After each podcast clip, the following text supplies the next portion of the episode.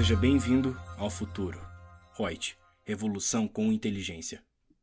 Seguindo com mais um podcast da Reut, eu, Lucia Yang, falo hoje sobre mais uma solução de consulta. Dessa vez, o tema é a contribuição previdenciária sobre receita bruta, a famosa CPRB, sobre fabricação e venda no varejo. Há essa opção? Tem essa possibilidade ou não?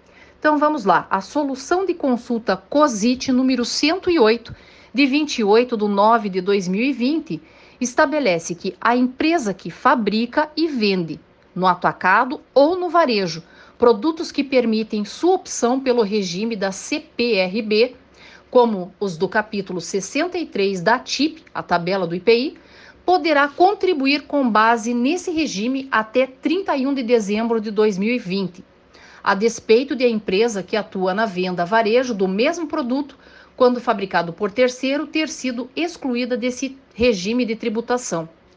O regime da CPRB não é aplicado por estabelecimento, mas para a empresa como um todo, observadas as regras do parágrafo 1 do artigo 9 da Lei 12.546 de 2011 quando a empresa atua em atividades que permitem opção pelo regime da CPRB e também em atividades que não permitem.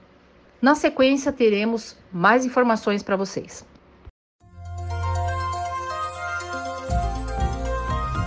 Gostou do nosso podcast?